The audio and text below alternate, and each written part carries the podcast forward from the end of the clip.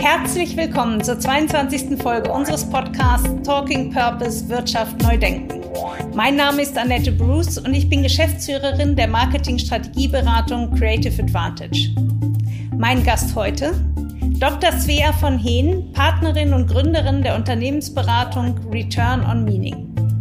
Im Podcast sprechen wir darüber, warum die Achtsamkeit des Einzelnen eine wichtige Voraussetzung ist, um im Unternehmen einen Purpose nachhaltig zu leben. Warum Achtsamkeitstraining keine Entspannungsübung ist, sondern über Konzentration den Geist schärft und warum es eine gute Übung sein kann, für unbequeme Stakeholder im Meeting einen Stuhl zu reservieren, um sie in die gedankliche Mitte zu nehmen.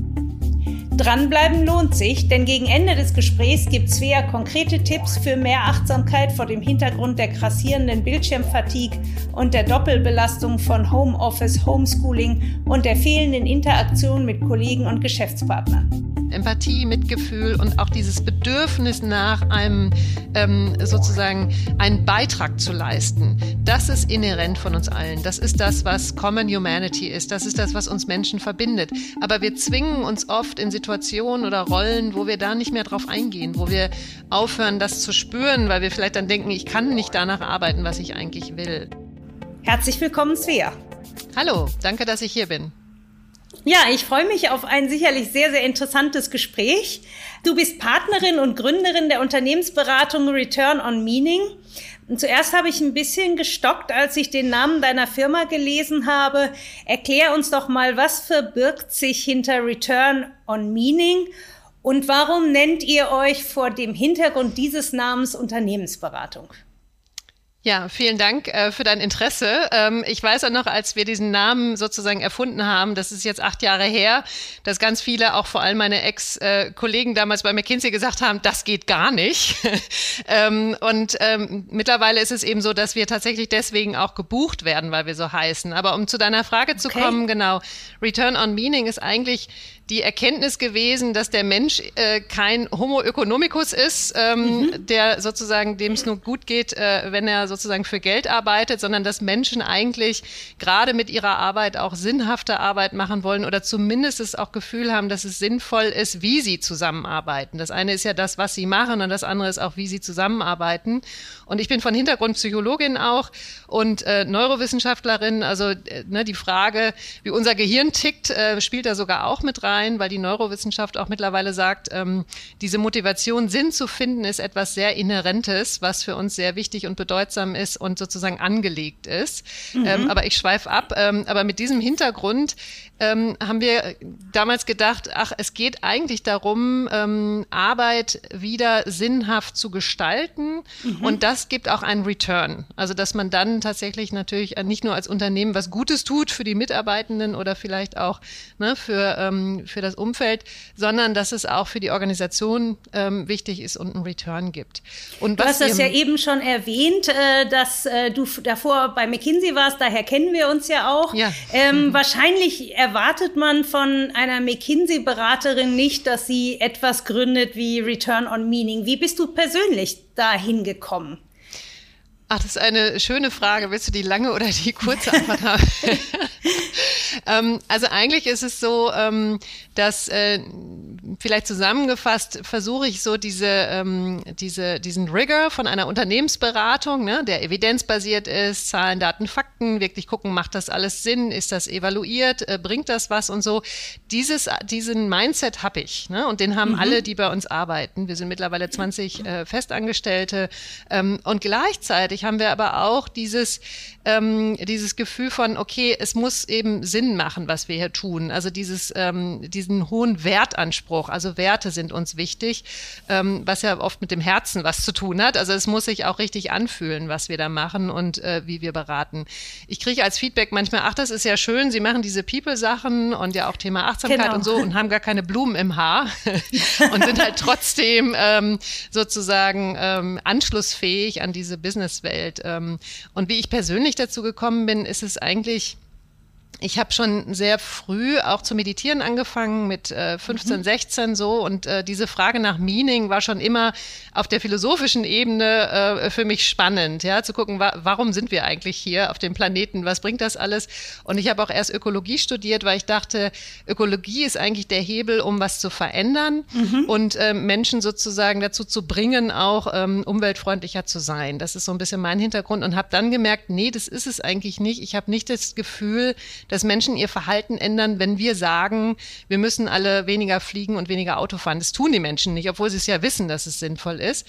Und meine Entdeckung war so ein bisschen dann, ähm, als ich äh, angefangen habe zu studieren, zu sagen, mh, hm, der größte Hebel ist eigentlich die Arbeitswelt.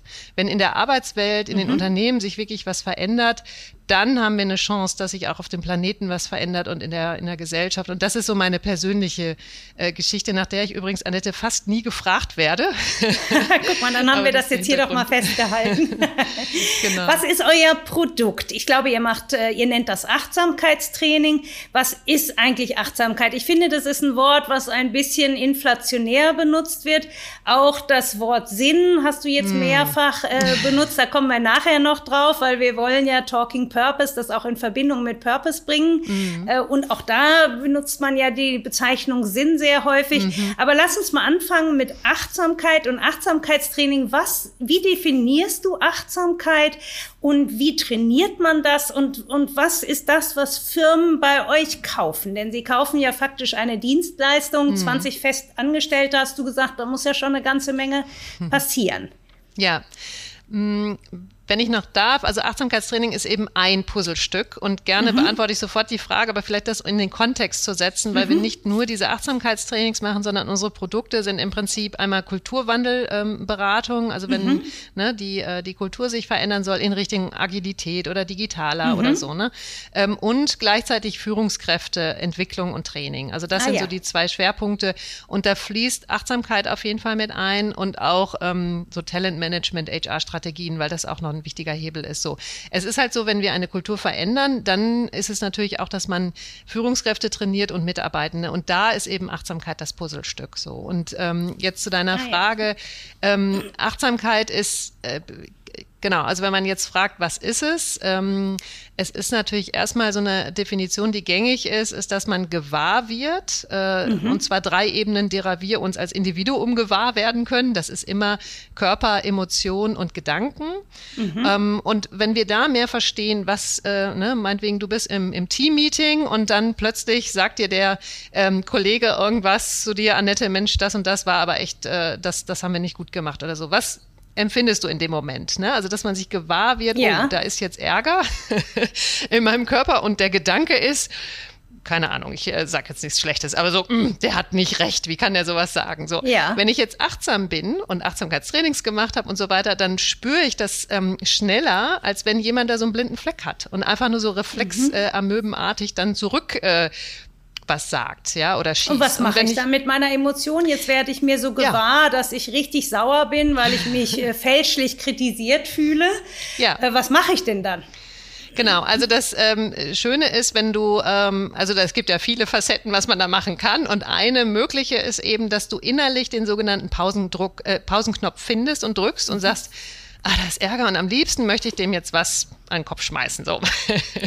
ähm, und dann den Pausenknopf drücken und sagen, hm, einmal tief durchatmen. Wirklich, man übt dann ja auch äh, sozusagen kurz so den Körper wahrzunehmen, vielleicht die, ne, diese Spannung mhm. loszulassen und zu sagen, okay, was ist jetzt gerade wichtig? Also dieser andere Gedanke kommt dann, nicht irgendwie dieser Idiot, sondern was ist jetzt gerade wichtig? Und dass du dir dann, ne, Annette, in dem Moment klar wirst, oh, es geht um dieses Team-Meeting, es ist wichtig, was wir hier besprechen und der hat gerade Stress.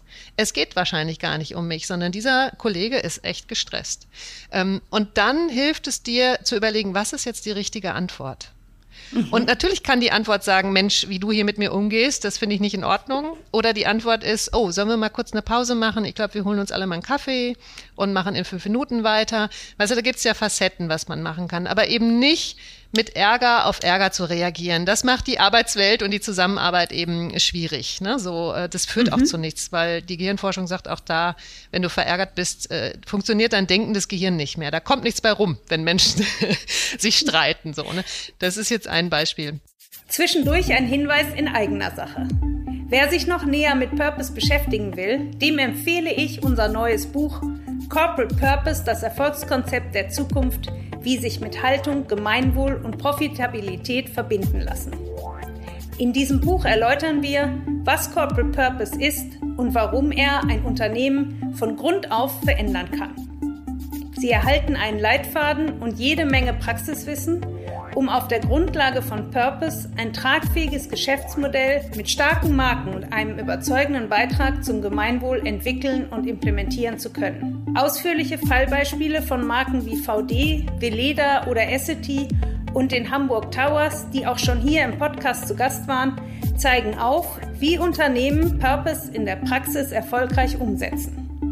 Das Buch ist als Softcover und als E-Book überall erhältlich, wo es Bücher gibt. Und ich will nur einmal kurz die Definition von Achtsamkeit zu Ende führen, wenn ich ganz kurz darf. Ah, ja, weil das eine ist klar. diese drei Ebenen, die du innerlich, ne, also mit diesem Beispiel, ne, Körper, ähm, Gefühl und Gedanken. Und die andere Sache ist, das um dich herum mehr mitzubekommen. Also viel ähm, mhm. offener und neugieriger auch durch die Welt zu gehen mit dieser Haltung von, hm, da ist ein draußen, das kann ich sehen. Äh, ganz einfach, wenn, was weiß ich, ein anderes Beispiel, ein Kunde kommt durch die Tür und will mit dir äh, sprechen, dass du nicht sofort äh, in so einem Stereotyp bist und denkst, ach, ich weiß schon, was der will, der kommt von so und so einer Firma, sondern dass man offen und neugierig bleibt als Haltung und guckt, was kommt da von außen. Also das nur um diese Definition. Ähm, genau, aber dazu auch nochmal eine Frage. Ähm, man liest ja oft Achtsamkeit bedeutet, eine Sache zur Zeit mm. zu machen. Ja. Hat das auch was mit eurem Ansatz zu tun oder ist das so populärwissenschaftlich, wie man es so jetzt für die Allgemeinheit übersetzt hat? Nee, das ist schon, das ist schon etwas, wo wir auch oft angefragt werden, weil das so eine Krankheit ist in dieser Welt im Moment, mhm. dass wir alle Multitasking versuchen, ne? weil wir auch das Gefühl haben, ähm, wir können gar nicht anders, weil wir so viel auf der To-Do-Liste haben, dass wir ganz viel parallel machen müssen. Oder ne, schön ist diese Telcos, die wir machen auf Zoom oder so. Wo und, wir nebenbei äh, E-Mails beantworten und äh, das Handy bedienen und äh, mal genau. kurz den Ton ausschalten oder das Bild ausschalten, ja. Genau, ich habe auch letztens eine Klientin gefragt, was sie macht, wenn, äh, wenn sie in langweiligen Meetings ist und sie zeigte mir ihre ähm, gut lackierten Fingernägel. Also was immer Menschen dann im Multitasking-Modus machen, das ist ja noch harmlos. So, und ähm, ja, es ist richtig, Achtsamkeit, eine Facette, die man trainiert, ist Konzentration. Konzentration mhm. ist ja ein sehr limitiertes Gut, was wir brauchen, um Probleme ja, zu lösen, Entscheidungen absolut, zu treffen. Ja. Ne? Und wir fühlen uns am Ende oder mitten am Tag, wenn man so einen Drop hat, ne, so irgendwie viele haben es um drei oder so und holen sich dann nochmal einen Kaffee und Schokolade, weil wir konzentriert die Konzentration verlieren. Und Achtsamkeit, mhm. ähm, da schärfen wir unsere Konzentration. Das ist wirklich ein Mittel, um fokussierter sein zu können, klarer denken zu können. Man schärft den Geist. Und es ist also keine Entspannungsmethode, was viele denken, mhm. sondern man schärft den Geist. Und deswegen, und ein Punkt ist, dass man auch dann mehr mitbekommt, aha, ich bin nicht fokussiert, ich mache ähm, auch im Privaten. Ne? Ich spiele mit meinem kleinen Kind, ich habe einen Sohn, der ist fünf, dann puzzle ich, aber denke eigentlich über mein Meeting mit meinem CEO nach. Und das ist dann Multitasking, da bin ich nicht präsent. Also Achtsamkeit, mhm. eine andere Definition ist Präsenz, jetzt im Hier und Jetzt sein. Und mein Sohn, genauso wie der CEO, die können, die kriegen das mit, ob ich mit meinen ja. Gedanken bei denen bin. Du kennst das so, wenn du mit Menschen sprichst. Kinder kriegen das wahrscheinlich noch besser sogar mit. Ja, wahrscheinlich. Ähm, man merkt das ja auch an den Augen, ne? wo die Leute ja. sind. Ne? Man kennt das so, man spricht mit jemandem und dann sieht man förmlich, dass der mit seinen Gedanken wegwandert. Und das ist eben diese Art von Achtsamkeit im Sinne von Konzentration. Ähm, deswegen ist dieses Multitasking ein ganz wichtiges Thema, weil wir darunter so leiden. Aber das ist es eben nicht nur. Also durch Achtsamkeitstechniken, wir bieten eben Trainings an oder auch längere Programme, wo man halt ähm, ja auch mit anderen äh, Mitteln sozusagen eine Kultur in Richtung emotional intelligente Kultur oder achtsame Kultur ähm, auch gestalten kann. Äh, und da lernt man eben zum Beispiel auch eben konzentrierter zu sein. Man lernt aber auch sich selber und andere besser wahrzunehmen. Also es schult auch die Empathie und Mitgefühl. Das ist zum Beispiel auch eine andere Facette von Achtsamkeit. Und wie muss ich mir das jetzt vorstellen? Unternehmen, die auf euch zukommen, tun das aus sozialem Gefühl für ihre Mitarbeiter oder um mm. über den Mitarbeiter den doch noch ein bisschen rentabler in seinem Job zu gestalten? Oder sind es Unternehmen, die wirklich ein Problem haben? Weil du hast jetzt fokussiert auf Steigerung der Konzentration. Ich erlebe immer wieder, dass wir ein ganz großes, also gesamtgesellschaftliches mhm. Problem haben mit fehlender Kreativität, weil mhm. wir so Zahlen ausgerichtet sind. Deshalb habe ich dich auch am Anfang nach unserer gemeinsamen McKinsey-Vergangenheit gefragt. Dieser totale Fokus auf die Zahl, mhm. die sozusagen alle Möglichkeiten jenseits der Zahl geradezu ausschließt. Und ähm, ich erlebe es immer häufiger, dass Kunden sagen, Mensch, wir machen das alles schon ziemlich gut, aber so mit den Innovationen, uns fällt ja. einfach nichts ein. Da ist, ich ja. empfinde unsere Innovationsabteilung so unkreativ, sagen dann CEOs gerne mal. Ja. Und man sieht es ja auch ganz oft, dass ein, eine, eine Nummer eins, ein ewiger Marktführer, ja. Äh, der sein Ding wirklich versteht und kann und gute Produkte und dann wird er überholt von jemandem, der einfach weitergedacht hat, die Produktgruppe weitergedacht hat, die Technologie weitergedacht hat. Sind Richtig. das Probleme, genau. mit denen Unternehmen kommen oder wann werdet ihr geholt? Ja, also das eine ist, dass viele nicht wissen, dass Achtsamkeit die Antwort auf viele Probleme ist. Dafür ist es noch nicht äh, populär auch genug geworden. Ähm, und genau das Thema, was du beschreibst, ja, ähm, durch Achtsamkeit schaffen wir es, was ich vorhin sagte, diese Haltung von Neugierde und Offenheit. Und da gibt es auch ganz tolle mhm. Forschung von Ostafin zum Beispiel, dass Menschen, die so Achtsamkeitstraining gemacht haben und wenn es nur sechs Wochen sind, so immer mal so ein bisschen Meditation gemacht haben, dass die anders auf Fragestellungen gucken, nämlich wirklich offener und sich überraschen lassen und dann auch mhm. andere Zusammenhänge finden. Und da ist auch wieder Gehirnforschung, die zeigt, das Gehirn denkt ansonsten so in Boxen, weil ja. es Energie sparen will. Und das ist energiesparend, in Boxen zu denken. Aber dann denken wir das, was wir schon immer gedacht haben. Also wirklich diese Innovation, was du gesagt hast, dafür brauchen wir so die Haltung und die Offenheit, die man mit Achtsamkeit wirklich trainiert. Und nicht umsonst, SAP ist ja eins der oft zitierten Firmen, ähm, ist ja auch eins der innovativsten Firmen, die wir überhaupt haben. Und das sind die, die auch sehr viel Achtsamkeit machen, sogar, einen Mindfulness-Direktor haben. Also das ist auf jeden Fall ein, das ist eine Wirkung. Es ist aber nicht unbedingt der Grund, warum Firmen kommen. Also die Frage, warum die zu uns kommen, ist oft so, mh, hm, da läuft irgendwas im Team nicht gut. Oder wir sind eigentlich, äh, könnten wir besser miteinander arbeiten. Jetzt haben wir gerade ein global, globales Pharmaunternehmen, die haben gemerkt durch Corona auch, wir könnten eigentlich schneller ähm, Produkte entwickeln. Ähm, und ähm, die haben gemerkt, wir sind sind gar nicht agil und auch nicht äh, sozusagen in der Zusammenarbeit gut. Und da bringen wir Achtsamkeit rein als eine Antwort, womit mhm. die aber gar nicht rechnen. Das heißt, es kommen Firmen auf uns okay. zu, weil sie sagen, es geht um äh, Führung und Zusammenhalt und Kultur. Und dann gibt es aber noch ein, also schon auch einen kleinen Teil von, äh, von ja, Unternehmen, die sagen explizit, wir hätten gerne Achtsamkeit. Das ist aber immer noch ein kleiner Teil, wo man merkt, das ist ein Trend. Ich mache ja, wie gesagt, jetzt schon so lange Achtsamkeit, äh, dass ich gemerkt habe, in den letzten fünf bis zehn Jahren hat sich da wahnsinnig viel getan, dass man das überhaupt anfragt. So, ne? Mhm. Und äh, jetzt diese Kulturfragen zum Beispiel. Was macht ihr dann? Trainings und Workshops und wie macht ihr das jetzt in Corona?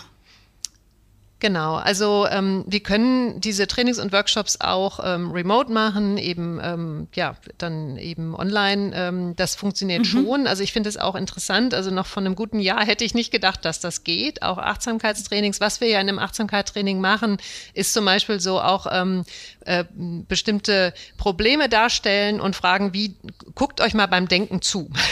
Dass ja. Menschen überhaupt erstmal sich selbst beim Denken betrachten, ist für viele neu. So nach dem Motto: Ich bin nicht meine Gedanken das sind ja nur meine Gedanken. Ach wirklich? Äh, und ah, ja. ähm, oder auch darüber, das andere Thema ist dann dieses Thema Stress, getriggert werden, dass man mal mitbekommt, was ist denn eigentlich ein Pausenknopf, den ich drücken kann, wenn ich mhm. getriggert bin und was funktioniert eigentlich für mich persönlich auch in so einer Situation, weil Menschen sind alle, da gibt es ja so viele Studien, gerade jetzt in der Corona-Zeit, so gestresst auch und in einem Hamsterrad und so, das be beschreiben ja viele, da gibt es ja auch viele Studien zu über dieses ähm, Fatigue-Problem und so. Also da ist ein Bedarf zu sagen, wie kann ich Resilienz aufbauen, wie kann ich gelassener werden. Und das, da hilft Achtsamkeit auf jeden Fall. Und da macht man auch Techniken in diesen ähm, Kursen von uns, in den Trainings, dass man lernt zu meditieren zum Beispiel, für wen das nichts ist. Da gibt es auch andere Techniken. Und wenn es nur ist, einfach mal kurz tief durchatmen, ne? Ähm, in den Bauch atmen und bevor ich eine Aufgabe anfange, einfach ähm, nochmal bewusst zu werden, aha, jetzt bin ich hier und äh, starte die nächste Aufgabe. Du hast das eben angesprochen, wir sind durch die virtuelle Zusammenarbeit im Moment nochmal mehr mhm. gefordert. Viele, viele Stunden am Bildschirm. Was sind deine drei Top-Tipps? Wie kann ich selber mit der Situation besser umgehen? Wie kann ich das besser verkraften? Wie kann ich dafür sorgen, dass ich am Ende des Tages nicht wirklich äh, komplett ausgelaugt bin von den unendlichen Stunden am Bildschirm? Ja, also das eine ist auf jeden Fall Unterbrechungen vermeiden. Gerade wenn wir die ganze Zeit zu Hause sind, kennt man das vielleicht, dass man das Gefühl hat, ähm, oh, ich muss mal was anderes machen, dann schaue ich in eine andere WhatsApp oder diese Notifications, die uns sagen, du hast wieder eine neue E-Mail. Also alles tun, damit Unterbrechungen vermieden werden oder zumindest reduziert. Also Notifications ja. aus, ein Tipp, den viele super finden, ist, dass du am Anfang des Tages nicht die erste Dreiviertelstunde mit E-Mails verbringst, weil das gibt dem das Gefühl hat, ein, also sozusagen das Gehirn hat ein gutes Gefühl, weil es denkt, ich habe was abgehakt. Super, das ist ein gutes Gefühl. Aber wir können uns selber überlisten und sagen, die erste Dreiviertelstunde, Stunde, was immer ich habe, die ohne Unterbrechung ist. Bei mir ist es so zwischen acht und neun, sind am wenigsten Unterbrechungen. Da diese goldene Stunde nutzen und die eine Sache wirklich erledigen, an der ich wirklich ah, konzentriert ja. arbeiten muss. Und dann kann ich über den Tag hinweg, bin ich sowieso damit äh, beschäftigt, ähm, immer wieder unterbrochen zu werden. Das zweite ist tatsächlich mhm. Pausen. Das finde ich wirklich faszinierend, dass viele, viele ähm, Führungskräfte und Mitarbeiter, ich habe ja auch, bin auch Coach, äh, dass die mir davon berichten, dass sie nie Pausen machen. Also gerade mhm. im, im, im Homeoffice. Im Homeoffice nicht, ne? Es ist wirklich verrückt, ja. Ähm, und da wirklich, äh, das klingt jetzt so einfach, das Wichtige ist, sich zu erinnern und das wirklich zu tun. Also eine goldene Regel ist ja, ähm, dass man wirklich auch mal so drei, vier Minuten Pause macht. Und wenn man nur aufsteht, kurz zum Fenster geht, durchatmet ähm, oder dieses einfach mal tief durchatmen und sich fragen, ne, was ist mhm. jetzt das nächste Wichtige? Oder auch einfach mal, man kann ja auch einen Telefonspaziergang machen, ja. Das nächste Mal, wenn du mich anrufst, Annette, sage ich, Mensch, mhm. nicht über Zoom, lass uns beide telefonieren und ich gehe mit dir eine Runde um Block. So, und Erstaunlicherweise gibt es ja auch noch das Telefon, genau. Ja, genau, das Telefon, genau.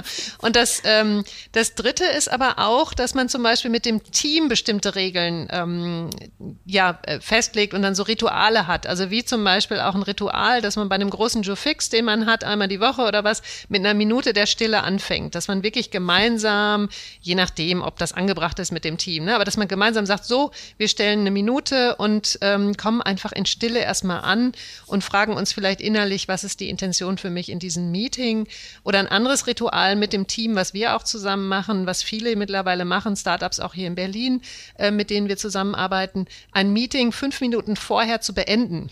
Weil mhm. wir haben ja irgendwie immer Meetings eine halbe Stunde oder eine Stunde. Wenn wir nur fünf Minuten früher aufhören, hat jeder diese fünf Minuten Pause. Zeit, ja. Ja, das, das sind gute Tipps. Ähm, ich finde es besonders spannend, dass du sagst, äh, morgens erstmal intensiv arbeiten. Mir geht es genauso. Ich bin auch um 8 Uhr am Schreibtisch und ähm, die erste Stunde ist relativ ruhig, weil auch ja. die Kollegen, äh, Mitarbeiter all, eigentlich alle später kommen.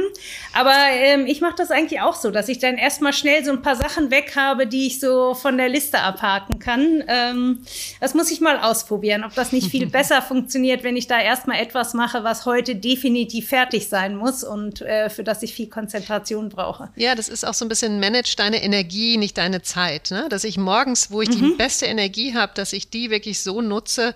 Und wenn ich dann so in den Nachmittag komme, wo ich eh so ein bisschen unkonzentrierter bin, da kann ich oft diese To-Dos abhaken, die so kürzer zu erledigen sind. Ne? Mhm. Du sprichst auch äh, in deinem Buch, du hast ja auch ein äh, sehr interessantes und vor allen Dingen ein sehr praxisorientiertes Buch geschrieben ähm, zum Thema, wo man also auch sehr viele ganz konkrete Anleitungen findet ähm, für Mindfulness, für Achtsamkeit, für Workshops. Ähm, das kann ich sehr empfehlen. Ähm, du sprichst da auch von einer Caring Culture.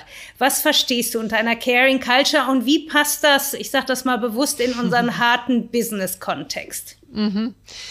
Ja, es, ähm, sehr schöne Frage mit diesem Caring Culture. Genau, das ist ähm, ein Begriff, der ist auch nicht von mir, sondern von äh, Mathieu Ricard und Tanja Singer. Tanja Singer ist ja eine Professorin, die gerade sich beschäftigt hat mit der Forschung, was ist Empathie und Mitgefühl, diesen Unterschied. Und Caring Culture, also ich würde es so übersetzen, durch Achtsamkeit, wenn du wirklich mitbekommst, was los ist bei dir und bei anderen, dann kann man eigentlich gar nicht anders als äh, mehr ins Caring gehen, weil man ja mehr sieht mhm. und mehr mitbekommt. Mhm. Also man passt besser auf sich auf und kriegt vielleicht schneller mit, wann bin ich erschöpft, Mensch, wann brauche ich jetzt mal eine Pause, anstatt dass man durchpowert. Also dieses Caring Culture ist auch für einen selber, ne, nach dem Motto, wenn ich nicht selber für mich sorge, dann habe ich auch für andere gar keine Energie mehr. Ähm, aber wichtig jetzt im Unternehmenskontext auch dieses einmal würde ich jetzt beschreiben, schreiben nach innen. Caring Culture, also wie wir zusammenarbeiten. Das fängt schon an bei dieser Selbstregulation, die wir vorhin hatten, mit dem getriggert sein, dass wir ähm, einfach auch miteinander so arbeiten. Es gibt immer noch Firmen, wo man sich anschreit, ja, also so oh. bestimmte mh, mm, Organisationen. Ähm, und dass das einfach nicht mehr State of the Art ist eigentlich und dass das auch nicht dazu führt, dass man produktiver ist, weil man weiß, in einer Atmosphäre, wo man zum Beispiel psychologische Sicherheit empfindet, das heißt, man kann ja. als Mensch auch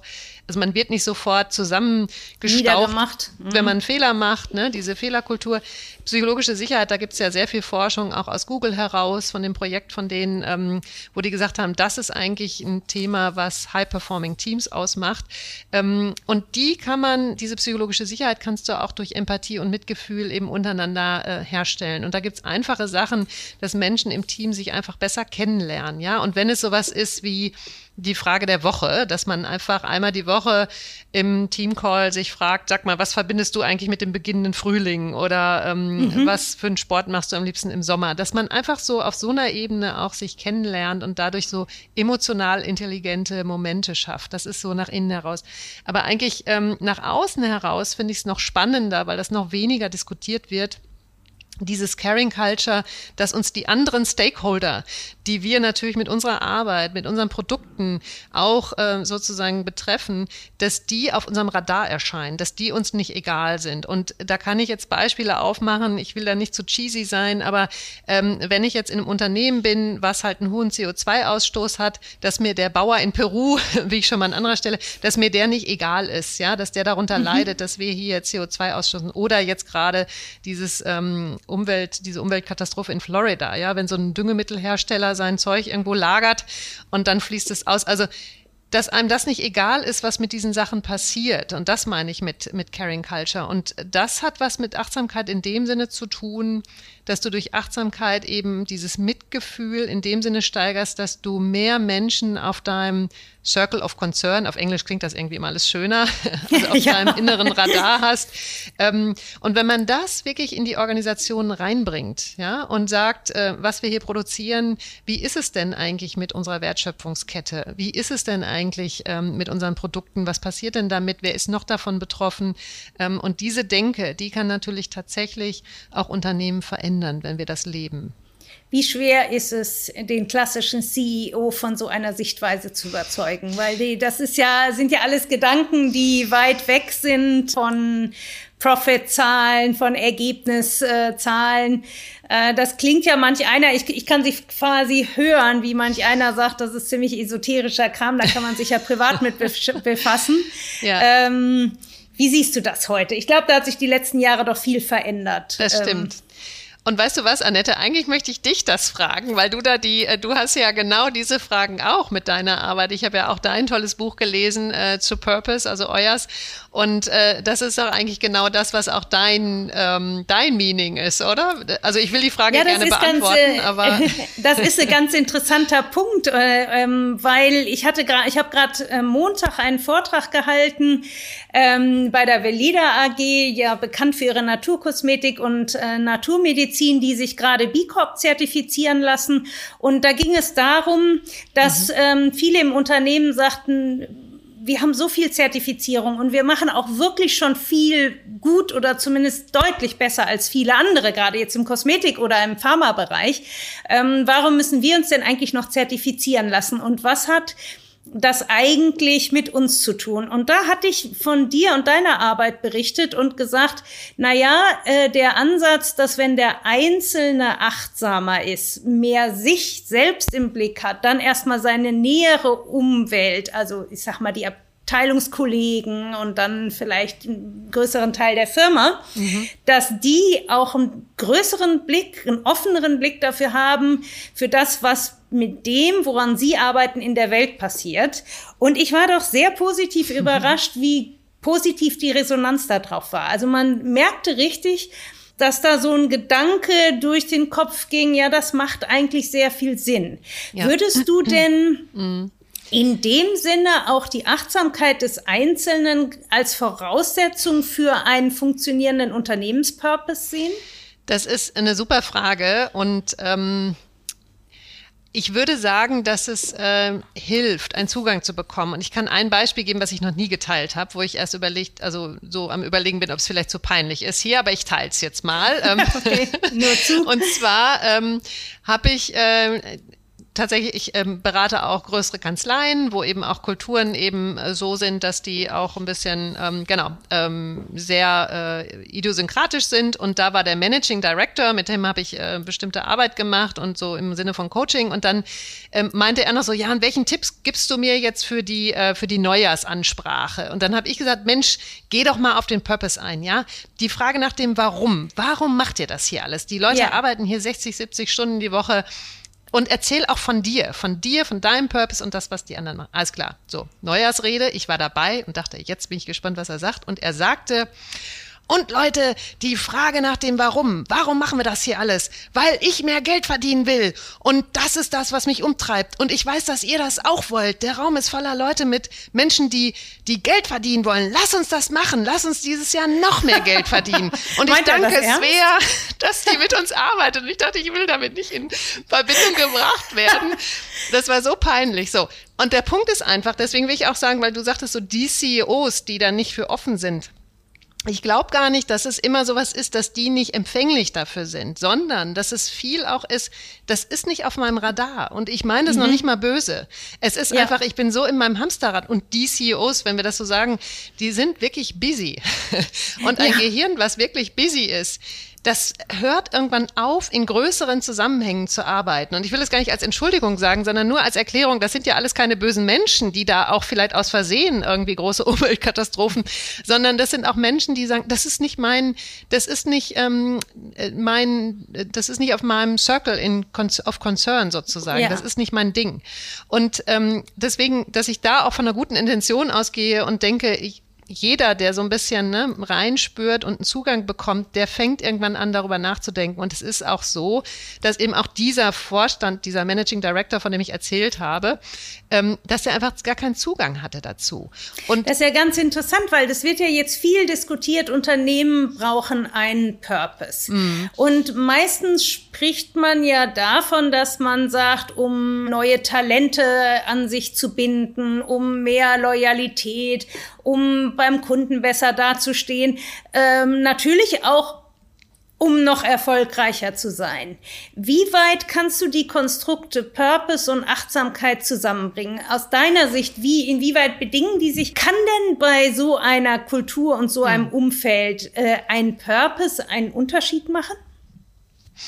Ja, Annette, du schaffst es immer so komplexe Themen in so, also ich habe das Gefühl, das sind drei Fragen. Ähm, also ja, ganz tolle Fragen. Also erstmal diese Sache mit Purpose und Achtsamkeit. Also was ich glaube, auch bei diesem Managing Director und bei anderen, ähm, dass die keinen Zugang haben und äh, dass Achtsamkeit eben so ein Schlüssel-Schloss-Prinzip sein kann, wo man einfach mal, und das habe ich erlebt, ne? ich habe mit vielen mhm. großen Unternehmen mhm. auch schon so Achtsamkeitsprogramme gemacht, wo dann auf einmal so ein Klick war und dieses, ja. oh, als wenn sich die Augen öffnen für jeden Einzelnen und da tue ich nichts, sondern sozusagen dieses Reinspüren, gewahr werden, was ist wirklich wichtig, dass man da wieder einen Zugang zu bekommt. Und wenn ich jetzt kurz den Exkurs machen darf, wenn du kleine Kinder fragst, da gibt es eine ganz tolle Studie, ähm, was möchtest du werden? Was ist dein Berufswunsch? Da sagen ganz viele Krankenschwester, Polizist, Feuerwehrmann. So, und dann setzt die Sozialisierung ein.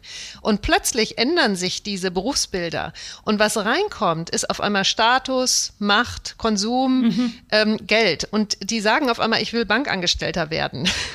und diese Studie äh, besagt, dass es eben andere Werte sind, die wir auf einmal dann ähm, aufnehmen und, und äh, ähm, dass wir uns irgendwann diesen Bezug verlieren, was ist uns uns wirklich wichtig. Und Achtsamkeit hilft, wieder den Bezug zu bekommen, welche Werte sind mir wirklich wichtig, was macht mich wirklich glücklich. Weil irgendwann kommen wir zu diesem Punkt, äh, oft, ich bin 46, oft so in meinem Alter, wo man merkt, jetzt habe ich die und die Dinge erreicht, die mich doch glücklich machen sollen. was macht mich eigentlich glücklich? So, das ist ja. dieser Zusammenhang, wenn ich sozusagen Achtsamkeitstechniken mache, ist eine höhere Bereitschaft vielleicht da mir über Werte Gedanken zu machen und dann bin ich bei Purpose. Dann bin Müsste ich bei man denn nicht viel, viel früher ansetzen? Weil ich Kindern. meine, jedes Jahr in, jedes Jahr in Deutschland 250.000, die sich für BWL einschreiben, um dann was zu werden. Ja, Manager. ich will nichts gegen BWLer sagen. Nein, ich auch nicht. Ich bin auch BWLer mit Schwerpunkt Psychologie allerdings. Äh, von daher haben wir da Ähnlichkeiten, aber wir sind auch beide bei McKinsey ja. gelandet und ich für meinen Teil war da auch sehr gerne. Also, dass da ja. auch kein falsches Bild entsteht. Äh, ich habe da sehr viel gelernt und fand das auch eine sehr coole Zeit. Ähm, trotzdem ist es natürlich genauso, wie du sagst, ich habe das erlebt mit meinen beiden Kindern, als sie relativ klein waren.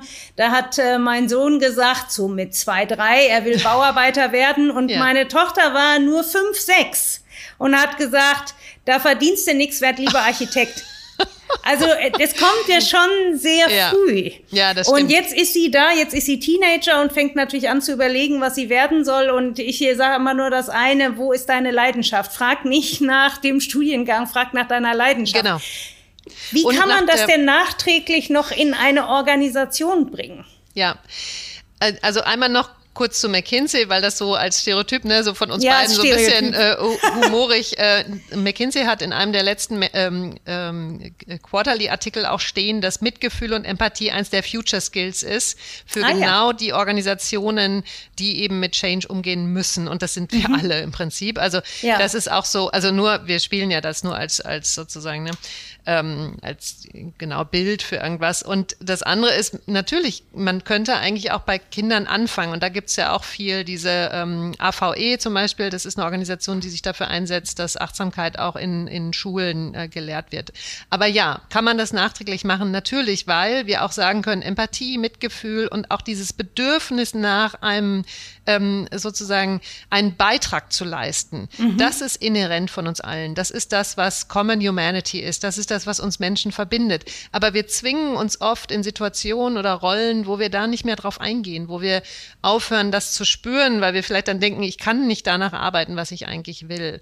Ähm, und ja, man kann in Organisationen wir können nicht alle vielleicht Weltverbesserer werden, das, das, darum geht's ja hier auch nicht, sondern einfach auch wieder dieses, die Bedeutung in die, in die Organisation, in die Arbeit reinzubringen. Und ähm, das kann man im Nachhinein, na klar, man kann ähm, bestimmte Sachen machen und das ist ja auch deine Arbeit mit Purpose-Arbeit, ne? Also wie macht ihr das? Wie bringt ja, ihr und das frage ich mich rein? jetzt gerade, wenn du, wir arbeiten ja mit ganzen Organisationen und unterstützen Organisationen, einen Purpose für das Unternehmen zu finden, so dass das Unternehmen mhm. einem höheren Ziel folgt, was mhm. optimalerweise nicht nur von Profitzielen getrieben wird, sondern auch von der Idee, einen Beitrag zum Gemeinwohl mhm. zu leisten. Also mhm. vom Shareholder Value zum Stakeholder Value, aber natürlich, und so heißt ja auch mein Buchtitel, in Verbindung mit einem, einer Prof mit einem profitablen Wirtschaften.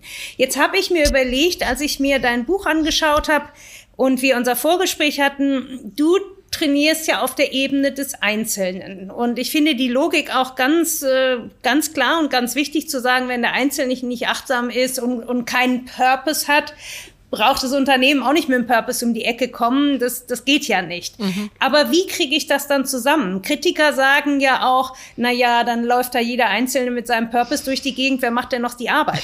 Also, um es mal ganz überspitzt zu sagen. Einfach, zu sagen. Ja, natürlich, äh, das, auch das ist eine stereotype äh, äh, Antwort. Aber mh, hm, trotzdem höre ich schon öfters mal solche Themen. So, jetzt wollen sich hier alle selbst verwirklichen. Mhm. Wer, wer soll denn eigentlich noch die Arbeit machen? Und wie bringt bringt man das zusammen, die Achtsamkeit oder Mindfulness des Einzelnen mit dem Purpose des gesamten Unternehmens? Ja, das ist, ähm, ich glaube, eine super spannende Frage ähm, und vielleicht zwei Gedanken dazu. Der eine ist, ähm, dass ich, dass dieser Purpose, wenn der sozusagen nicht super speziell ist, ne? wir werden den Mitarbeitern, das macht ihr ja wahrscheinlich auch nicht, nicht einen total spezifischen Purpose vorgeben. Das kann, glaube ich, Nein, vorgeben annehmen. sowieso nicht, genau. Genau, ja. sondern es ist wie so ein, wie so ein Regenschirm, ähm, ne, wo man sagt, das ist die Richtung, in die wir gehen wollen. Und äh, es ist ja die Frage nach dem Warum. Und um hier Nietzsche zu zitieren, wer ein Warum hat, ähm, dem ist das Was nicht mehr ganz so wichtig. Also wenn das auf ja. das gleiche Warum einzahlt. Ne?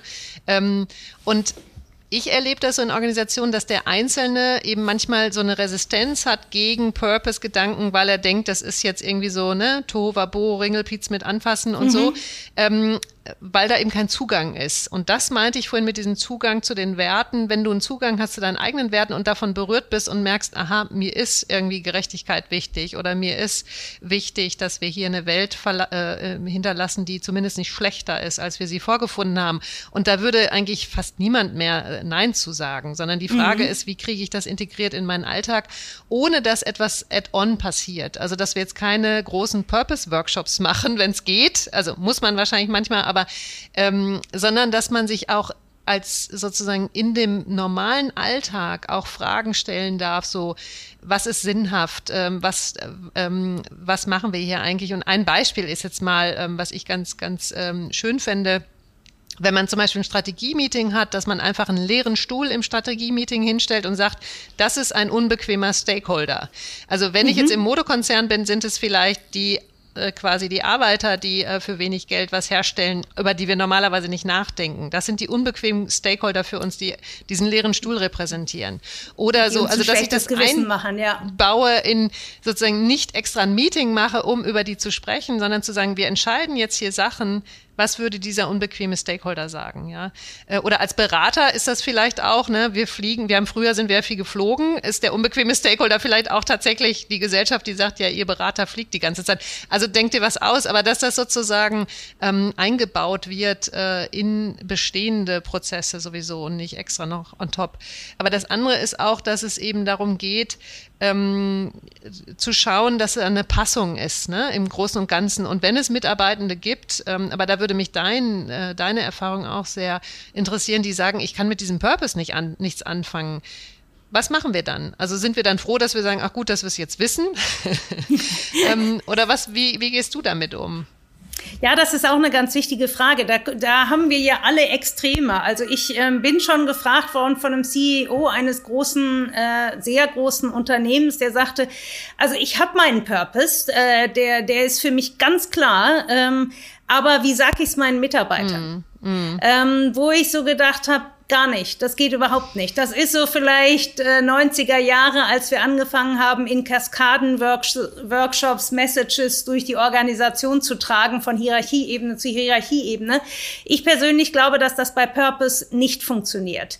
Ähm, entweder der CEO hat einen Purpose, den er aus der Organisation geschöpft hat, weil er verbunden ist mit seiner Organisation, weil er die Organisation lebt und atmet und fühlt und hat praktisch das formuliert oder ausgesprochen, was sowieso in der Organisation lebt dann ist es auch mhm. kein Problem, den dann zu verbalisieren. Und ich bin auch sicher, der wird dann von der Organisation aufgenommen. Ist es etwas, was der CEO sich einfach mal ausgedacht hat oder noch schlimmer, sich hat von einer Agentur schreiben lassen oder von einem Berater schreiben mhm. lassen? Das gibt's ja auch immer wieder. Schreiben Sie mir einen Purpose. Was sollen wir denn nehmen als Purpose? Wir brauchen einen Purpose. Was schlagen Sie vor?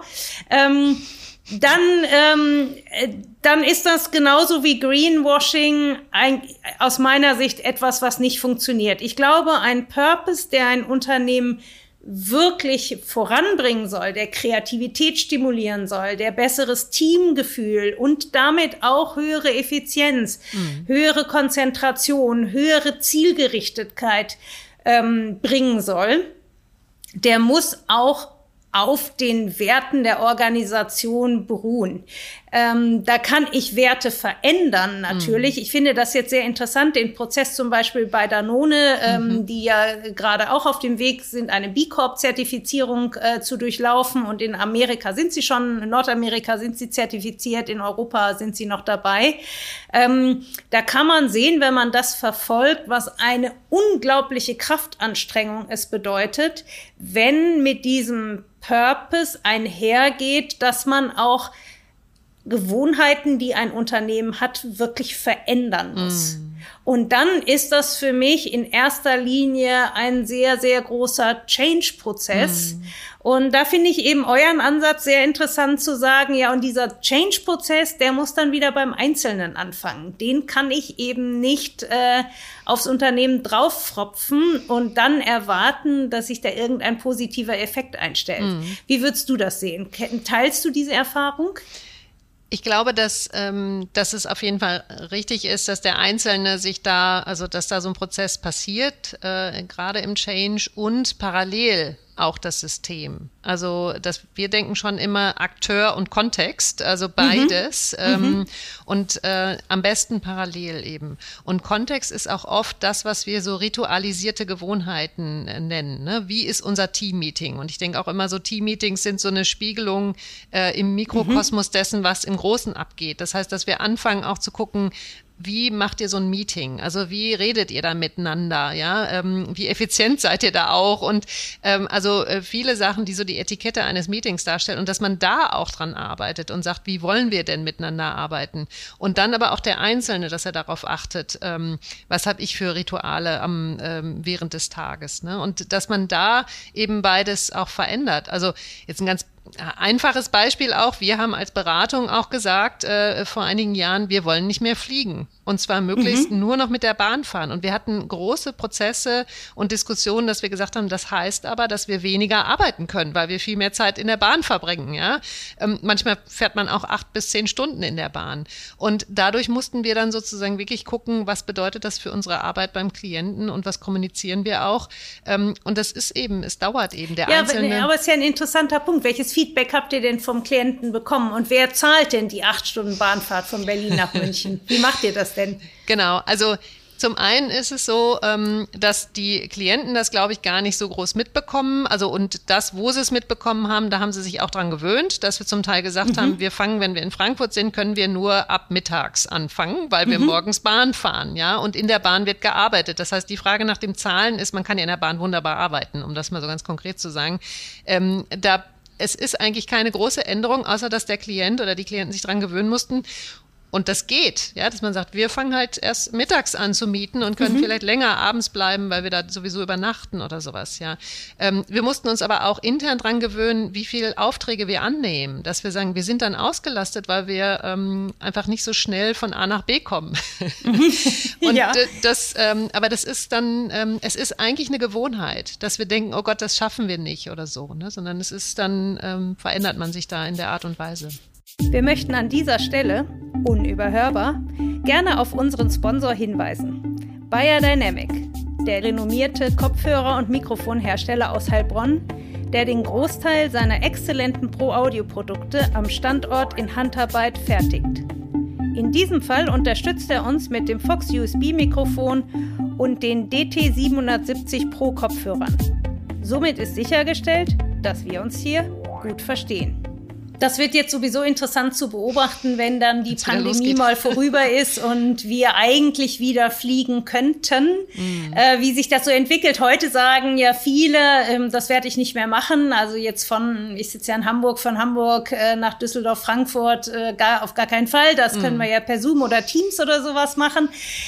Andererseits sprechen auch alle davon, ich bin so froh, wenn ich hier wieder raus kann und ich, ich will unbedingt irgendwo hinfliegen, ich muss mal weg. Ähm, mhm. Ich bin gespannt, äh, wo es sich einpendeln wird. Dass es ganz zurückgeht zu dem, wo wir vorher ja. waren, kann ich mir jetzt persönlich nicht vorstellen, weder für mich noch ähm, für mein Unternehmen oder auch für äh, bei unseren Kunden nicht. Ähm, ja, das, ähm, wir, wir sind jetzt diese Schleife ja gegangen von der persönlichen Achtsamkeit über Purpose im Unternehmen ähm, was würdest du zum Abschluss gerne Unternehmern, die das jetzt hören und sagen, Mensch, ich glaube, da könnten wir auch von profitieren, was würdest du denen mit auf den Weg geben?